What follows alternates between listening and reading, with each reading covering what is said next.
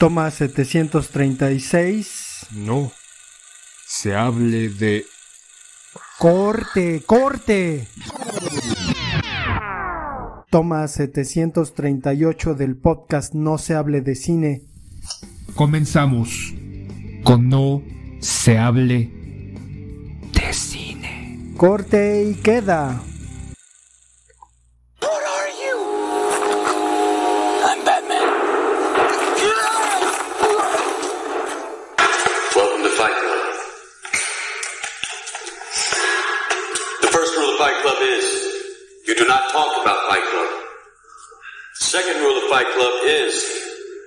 You do not talk about Fight Club. Third rule of Fight Club someone yells stop, goes limp, taps out. The fight is over. and you will know my name is the Lord when I lay my vengeance upon thee.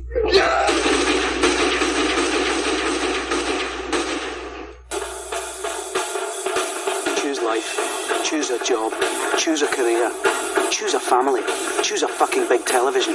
Choose washing machines, cars, compact displays, and electrical tin openers.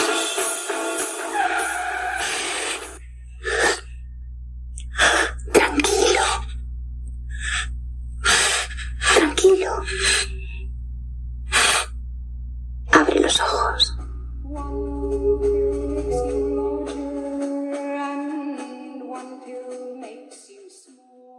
Corte.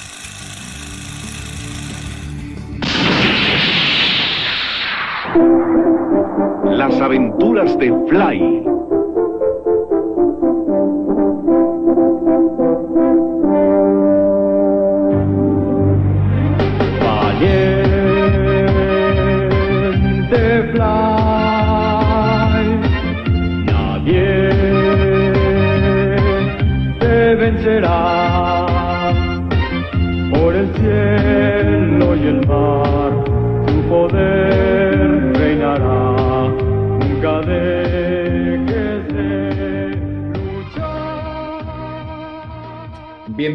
No se hable de cine. Hoy tenemos un programazo, un programa de recuerdos, un programa de anécdotas. Vamos a sacar a nuestro niño interno, aflorará, emergerá desde las entrañas de nuestras vísceras para sacar esos recuerdos hermosos y anecdóticos y los grandes momentos que pasábamos durante las tardes después de llegar de la escuela para sentarnos y plantarnos frente al televisor, ¿no, poeta? ¿Te acordarás? Ahí con un boing, unos Twinkie Wonder o un chocotorro, unas papitas, embrutecidos y enajenados hacia esta pantalla, a esta caja de, de lucecitas. ¿Cómo estás, poeta? ¿De qué vamos a hablar el día de hoy, poeta? Bien, si la hablas desde tu privilegio, ¿no? ¿Qué es eso de, de con unas papitas y con un pinche chocotorro, un, unos Twinkie Wonder?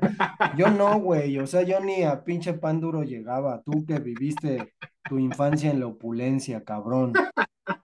Pero, pues vamos a hablar de las caricaturas antiguas. Será interesante que para quienes nos escuchan en algún lugar distinto a México, pues a lo mejor se den cuenta que veíamos exactamente los mismos porque es muy común y es sabido que el doblaje para las caricaturas o las series en general, que es como, como el que llegaba a todos lados, pues es el doblaje mexicano, ¿no? Que hay todo un arte en ese sentido en este país, hay toda una tradición de doblaje en México, pero pues ¿Cuáles, cuáles son las, las caricaturas que recuerdas y la que, que supongo que te gustaba, ¿no? Porque de decir cuáles había, pues hay un montón.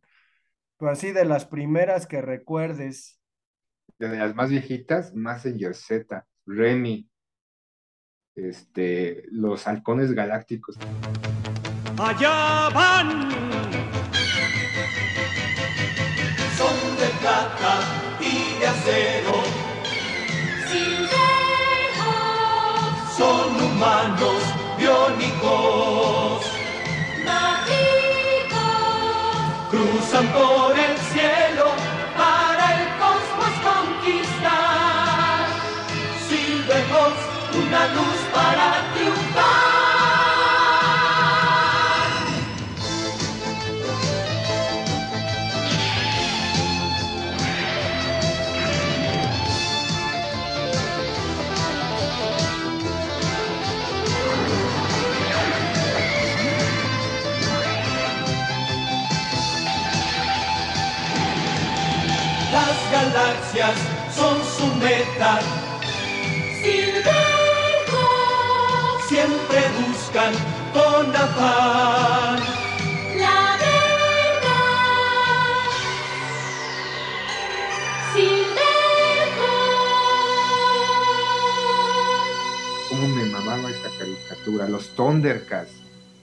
Este He-Man, ¿te acuerdas de He-Man?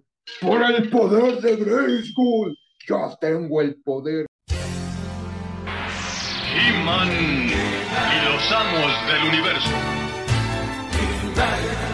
Yo soy Yada, príncipe de Eternia y defensor de los secretos del castillo Grayskull. Él es Kringer, mi más querido amigo. Fabulosos y secretos poderes me fueron otorgados el día en que levanté en alto mi espada mágica y dije, por el poder de Grayskull.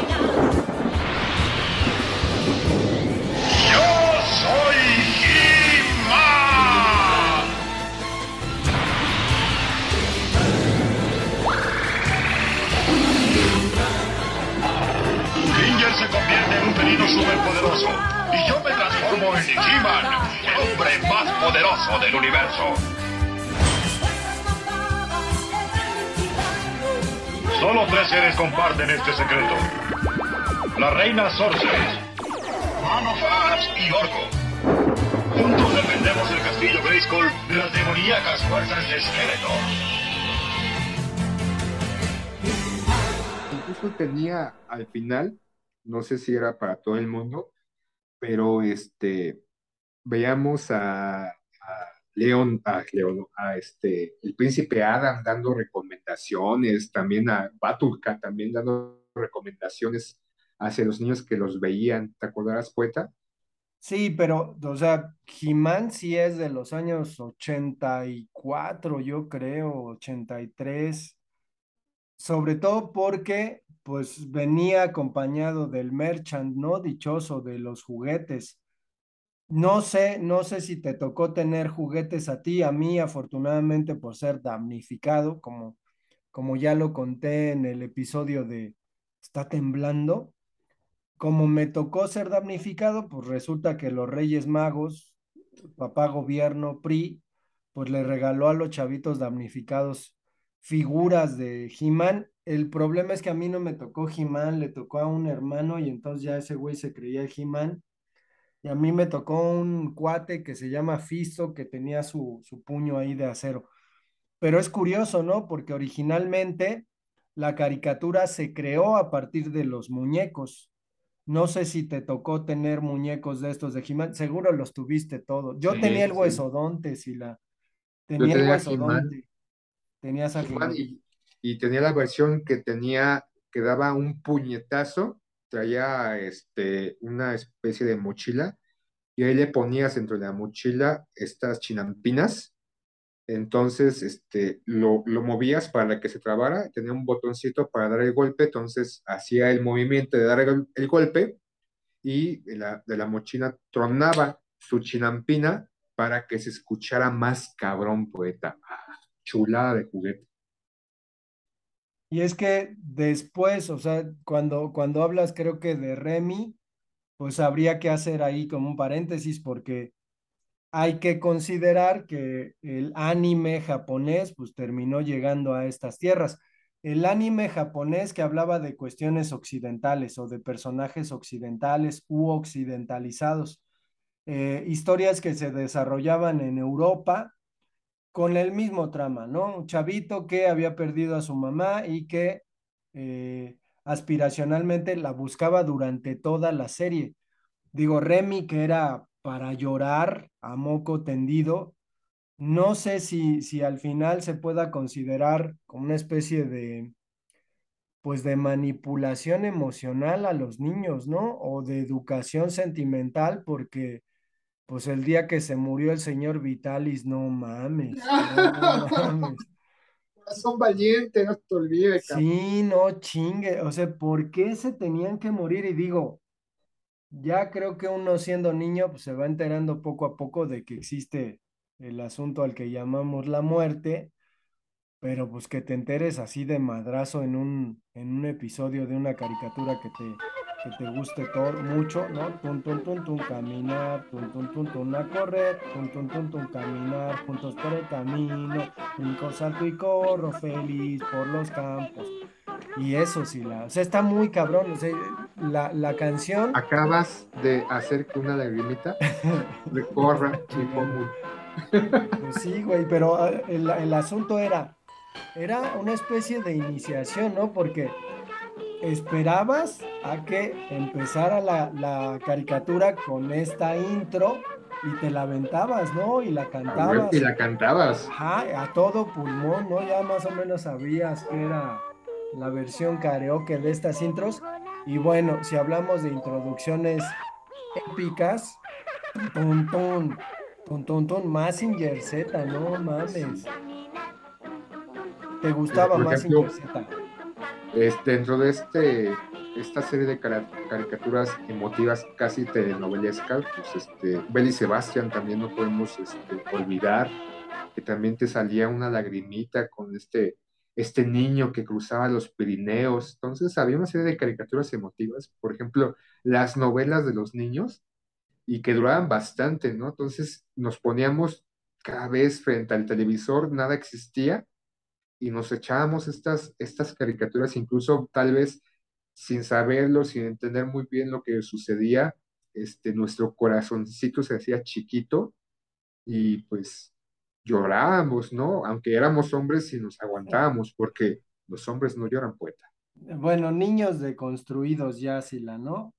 Yo me acuerdo, yo me acuerdo de, de Maya la abeja, no mames, Ah, no manches, qué esa sí. pedo. O- y había una versión posterior, también era, híjole, pobre vida de los bichos, ¿no?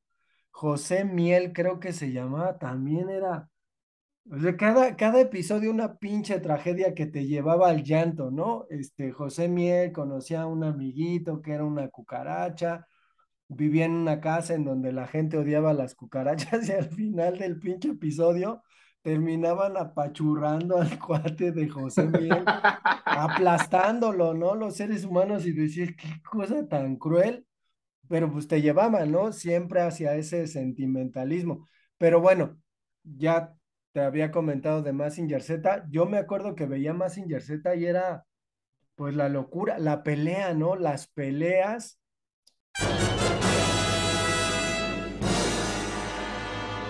dentro de las caricaturas o cierto grado de violencia, en este caso a través de, de robots, ¿no? Pero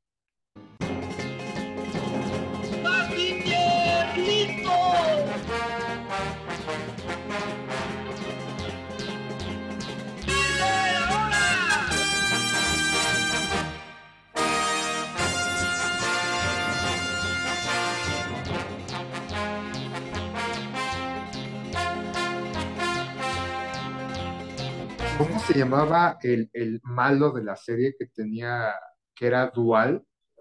el Era varón Escarpia, ¿no? Desde Sí. ahí, ¿no? Con, con esa condición era y, y muy rara, digo, como que no había muchos chistes, porque más bien los chistes eran del personaje llamado Boss, un, un tipo gordillo Uy, uy, uy. pero este, pues sí, este personaje, ¿no? Que, que era hombre y mujer y que nunca se cuestionaba. A mí me, me conflictó un poquito el asunto de cómo es hombre y mujer, que tiene la mitad del rostro de hombre y de mujer. Pues sí, era muy raro, pero me consternó mucho el final de Mazinger Z cuando terminan como destruyendo a Mazinger Z y después aparece un Mazinger nuevo ya, creo que del primo de Koji Kabuto, un desmadre. Yo no entendía absolutamente nada, pero pues me gustaba mucho y vi el episodio final una sola vez, me descorazonó. Sin embargo, últimamente vi la película de Mazinger Z, que ya es una cosa de locura, ¿no? Que, que casi Mazinger son como dioses y mamadas, así que ya nadie entiende. Pero, pues despuesito de eso hay un montón, ¿no? ¿Te acuerdas de, ay, esta, esta caricatura de Gigi? ¿Qué pedo Ah, sí. Gigi? Sí, hasta le haces, "Ah, sí. Oh, sí. No manches. Creo que de la, estábamos chavitos en la primaria y era, obviamente era una niña, o el personaje era una niña infantil, o alguien infantil, una niña como de nueve años más o menos, pero que tenía la capacidad de transformarse, poeta. Y la transformación, transformarse en una mujer grande, grande, no sé, 20 años más o menos, pero esa transformación, oh, oh, sí, oh, sí me acuerdo, poeta. Pero eh, no sé, o sea, ¿será también una iniciación sexual el asunto de, digo, lo que supongo que además gente le pasó, ¿no? Sobre todo a, a hombres con Gigi y particularmente ese momento que era episodio por episodio de la transformación en una mujer mayor, ¿no? Y que se notaba en ciertos movimientos pues la cuestión, ¿no? De que, de que había formas de mujer y que eran estimulantes, porque al final era así. Sí, lo, lo peor de todo fue el episodio también final, porque, no mames, ¿qué les pasa a los pinches japoneses?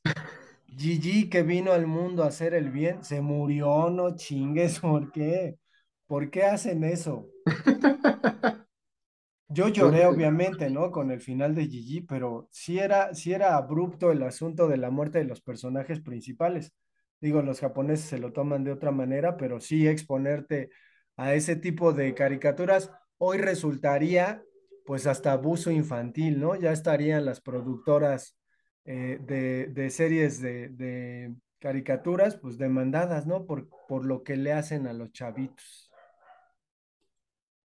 Sí, pero por ejemplo, eh, eh, estas cuestiones emotivas, ¿te acordarás de esta otra caricatura que creo que era dirigida principalmente para niñas? Sandy Bell, si no mal recuerdo. Este, que era una reportera, ¿no, poeta? Que iba, estaba investigando y tenía un, este, pues, bueno, una situación emocional con Anthony. Anthony, ¿te No, acuerdas? güey, pero es Candy Candy. Ah, Can- ah, la estoy confundiendo, qué pendejo soy. Sí, Sandy Bell era otra, que era, ella era como reporterilla, pero Candy Candy sí era también novelón, ¿no? Pero por ejemplo, ya, este, ya como caricaturas un poquito más, este, de acción, ¿te acordarás? Y, hace tiempo me, intentaba acordar de una caricatura post-apocalíptica, ¿no? El futuro distante en el planeta Tierra, este, Tondar el Bárbaro. Si la llegas a ver, esa era la destrucción de la humanidad y la aparición de especies y formas. Me gustaba mucho esa caricatura y también hablando de caricaturas futuristas, Brad Star, con este, este caballo que hablaba, no sé si te acordarás, poeta, y su este, escopeta que le tenía un nombre, este, Sarajuana, algo así, ¿no, poeta? Sí, pues me acuerdo de, de estas, sin embargo, a mí los, los dinosaurios como que no me latían mucho, sí me acuerdo haberlas visto, me acuerdo también mucho de estas de, de Marvel, en donde aparecía Iron Man, el Capitán América, Hulk, pero eran caricaturas, supongo, de las primeras que se hacían en los Estados Unidos, porque digo, todavía se pueden encontrar en YouTube, pero, o sea, tenías una imagen fija y de repente aparecía el personaje así como, como rayando la pantalla, ¿no? Entonces era como literalmente un cómic que tenía cierto movimiento. Supongo que al final, pues esa era la esencia, pero, por ejemplo, de otras caricaturas, más allá de las que, que comentas de carácter posapocalíptico, yo me acuerdo mucho de Tom y Jerry, de las caricaturas viejas de, de Disney, porque había una barra incluso a, las 8 de la, de la noche o 7 de la noche antes de que los niños se fueran a dormir, en donde pasaban caricaturas y cortos de Disney, Pato Donald, Mickey Mouse pero pues ya, ya de plano, para mí lo que, lo que hizo que las caricaturas se convirtieran en otra cosa, y a lo mejor pues al final es un poco de influencia, el pájaro loco, que no sé si te acuerdas, digo, a mí me da mucha risa el pájaro loco, pero había algunos cortes en donde aparecía el que había creado al pájaro loco y te explicaba cómo es que se hacían las caricaturas, ¿no? Era un señor eh, en vivo que aparecía y explicaba y había una interacción entre la caricatura y el personaje que lo había creado, pero te explicaba. Yo a partir de que vi eso, digo, era muy chico, pues ya no, no vi las caricaturas como pues un niño debía verlas, sino que estaba pensando comúnmente en cómo las habían dibujado y cómo eran, ¿no? Y cómo a veces se repetían las mismas secuencias dentro de una caricatura. Porque ya de plano hay otras, ¿no? Este, los Picapiedra, los Supersónicos, Scooby-Doo, que a mí no me gustaba, pero la caricatura que hizo un parteaguas, supongo que por la etapa en la que apareció, fue Robotech, le pusieron en, en México, en Estados Unidos también,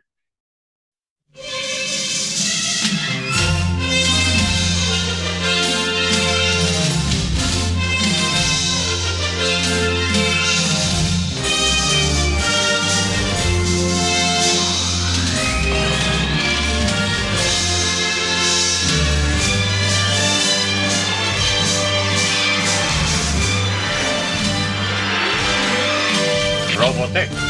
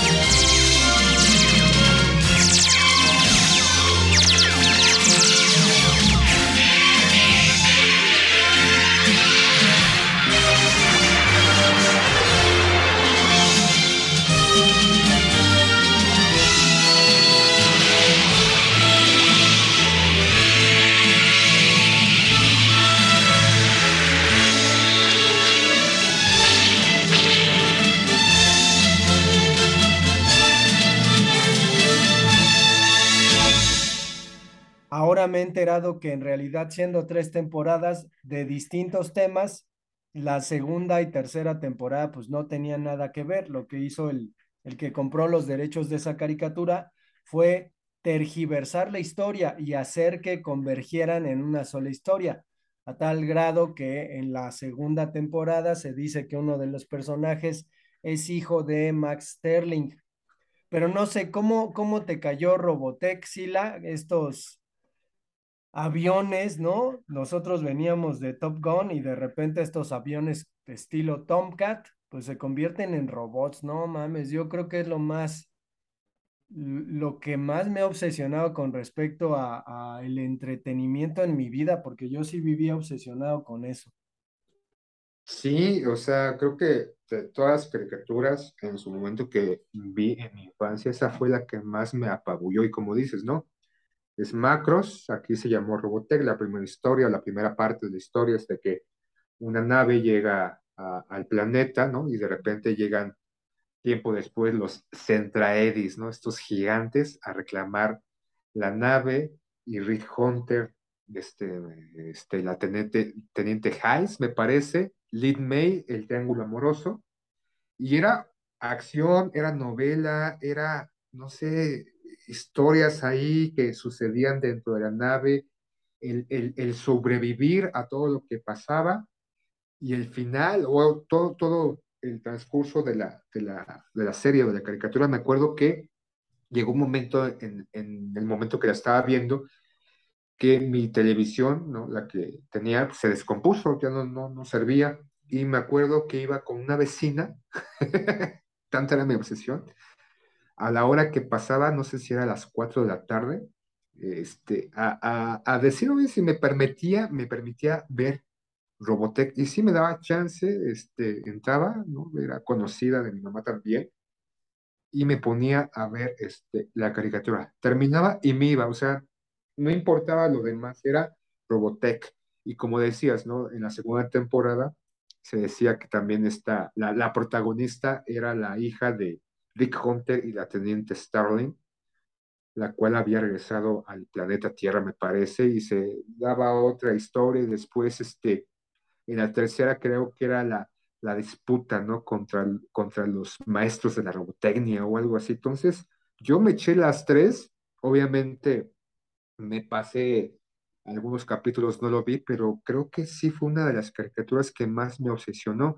Incluso llegué a tener uno, uno de las naves, ¿no? Salió, este, no tanto como ahorita esta venta de juguetes, creo que la venta de juguetes era más hacia He-Man o G.I. Joe o los Hot Wheels en su momento, pero de Robotech eran juguetes muy caros y había una réplica chiquita que recuerdo que la, la compró o me la compró mi mamá una vez que fuimos a un Suburbia, me parece, de Linda Vista y como en algunas ocasiones tienen esta merma de juguetes que ponen en una mesa, así súper económicos, y había una, una de las naves, no recuerdo de quién era la nave, pero era chiquita.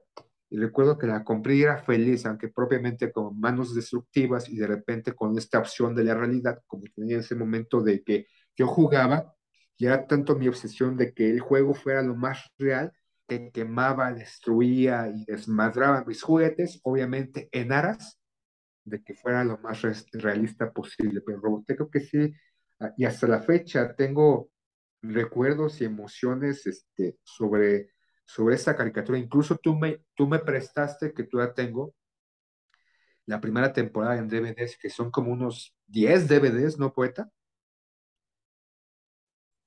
Sí, ya devuélvemelos, güey. Ahí, ahí los has de tener arrumbados, pues ya ni se usan los, los DVDs. Pero pues efectivamente creo que ya a partir de eso, supongo que también entrados en la adolescencia, pues cambia un poco la percepción de las caricaturas, a pesar de que había un montón, ¿no? ¿Te acuerdas de esta de los super amigos, ¿no? Donde Batman, este, la Mujer Maravilla y Superman, junto con otros personajes, pues también aparecían una, una caricatura ya vieja. No me acuerdo cómo se llamaba esta de Mandrake, Roldán y el fantasma. Ah, sí, los, los super... am- No, tiene un nombre, le acabo de... Incluso en una de estas plataformas de streaming la pasan, ¿no? Este, son gratuitas. Y ahí, y ahí la estaba viendo la otra vez y yo, órale, no manches, ¿de qué, de qué año es esa chingadera? Sí, y, Este, pero no me acuerdo cómo se llamaba.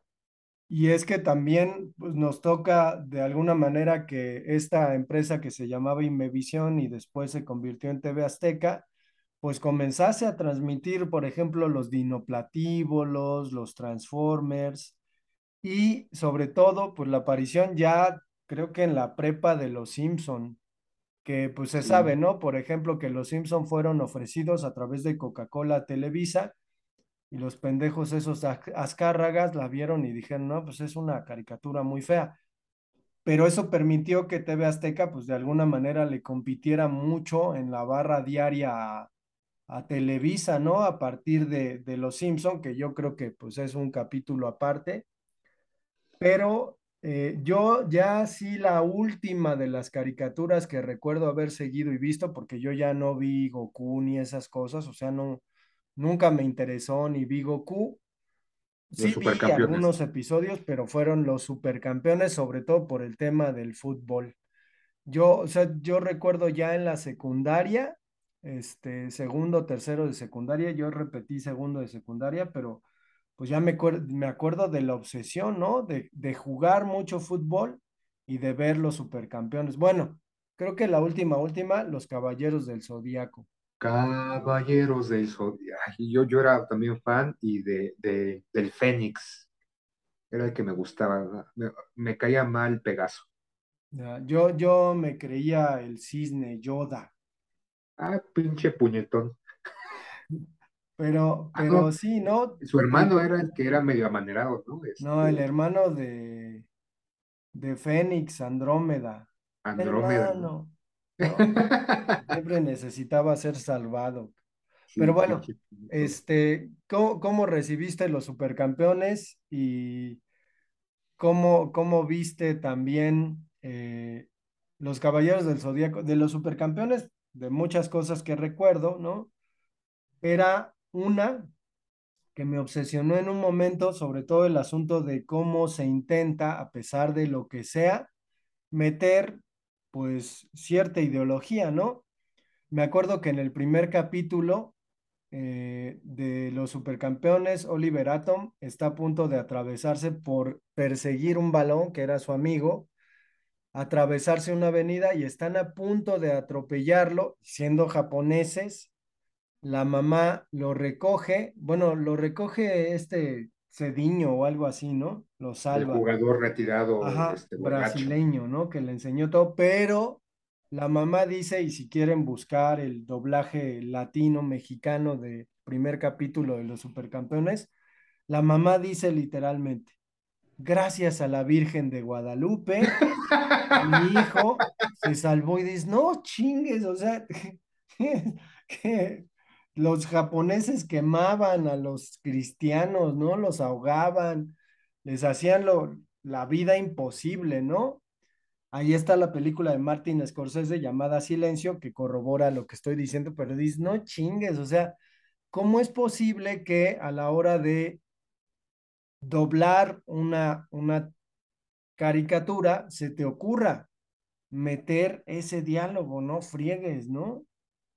Pero había, por ejemplo, en varias caricaturas este, que se doblaban aquí en México, porque si nos escuchan en España, creo que el mejor doblaje es el de México, este, metían esos, esas tropicalizaciones en distintas caricaturas y creo que hasta la fecha las siguen, las siguen metiendo, ¿no? Como para hacerlas más cercanas o más propias a nuestra ideología o nuestro pensamiento o nuestra sociedad.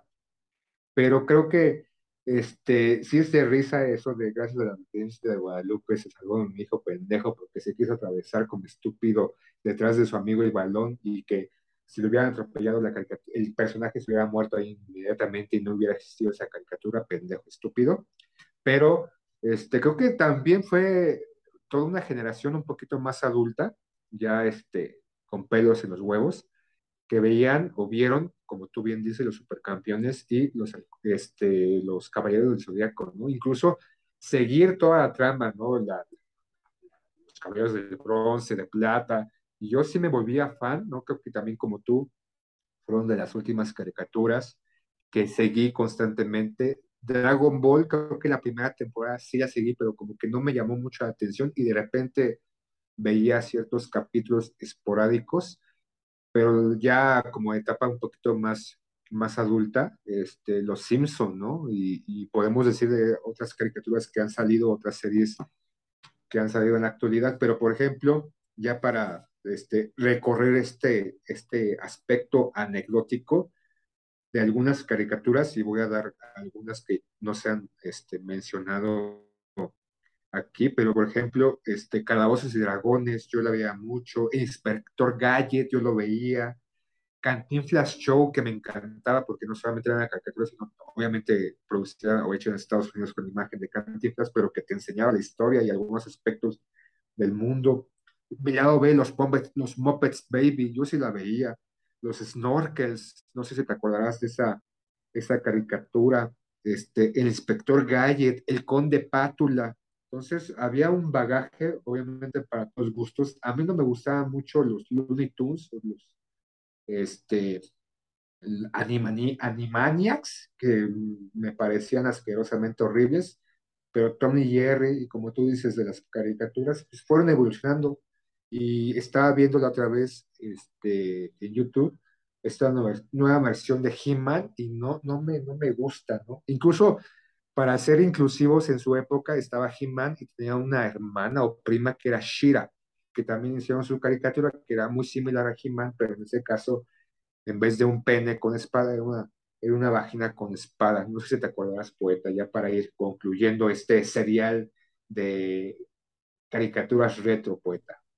Sí, y, y, bueno, las que mencionas obviamente las vi, salvo el Conde Pátula, que no, no le entraba, pero de repente también en Canal 11 había una barra de caricaturas que pues francamente eran de la Europa Oriental, yo creo, este, un niño con un perrito, este, cosas muy, muy elementales que también me, me aventaba, pero pues más allá de las que mencionas, que vi obviamente los mopeds y todo eso, porque además, ¿no? Había algo atractivo para los niños. Normalmente aparecía una película y yo me acuerdo de los helados Holanda, que aparecía el de la rana René, que era un helado de pistache, ¿no? Y yo, como era la rana René Baby, pues entonces este, me gustaba el helado de pistache y todavía me gusta por esa pendejada, pero bueno, este, los Thundercats creo que fue otra de las caricaturas, digo, no hablamos o hablamos de Refilón, ahí tú la mencionaste, pero sí también me clavaba un montón y me obsesionaba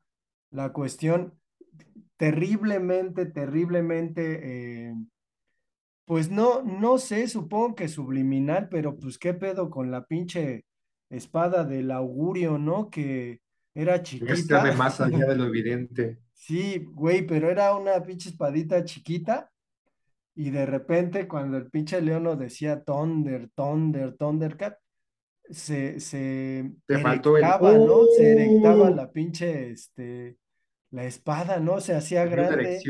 Ajá, sí, y, pero era, o, sea, para los niños algo común, incluso vendían la versión de la, Ah, pero por ejemplo, de Thundercats, Chitara. Mm. sí, sí, sí, que, que pues había algunas caricaturas americanas con un dibujo muy bien hecho, digo, a diferencia de las caricaturas japonesas que pues son, son incluso un arte, ¿no?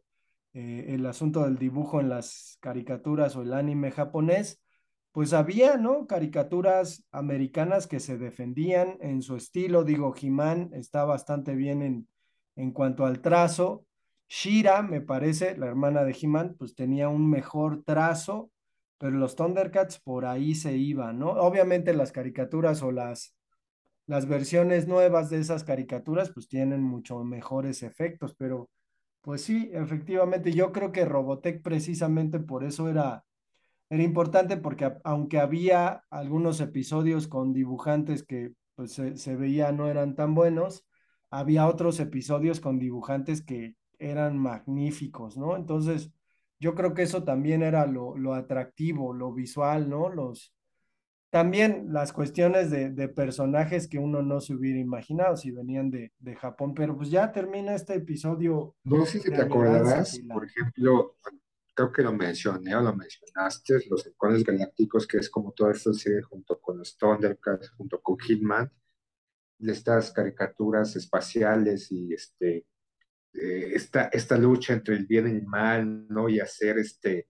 este mensaje, ¿no? Porque incluso dentro de los Halcones Galácticos, al final de cada capítulo, sacaban una especie de sketch rápido en donde te mostraban la ciencia, ¿no? De una manera fácil. Entonces, algunas, como He-Man, que también te daba consejos, te dejaba cierto, no solamente eh, el entretenimiento, aparentemente, sino también un poquito de datos o de información acerca de valores o ética, en el caso de He-Man, el caso de los halcones galácticos, de conocimiento muy superfluo de la ciencia.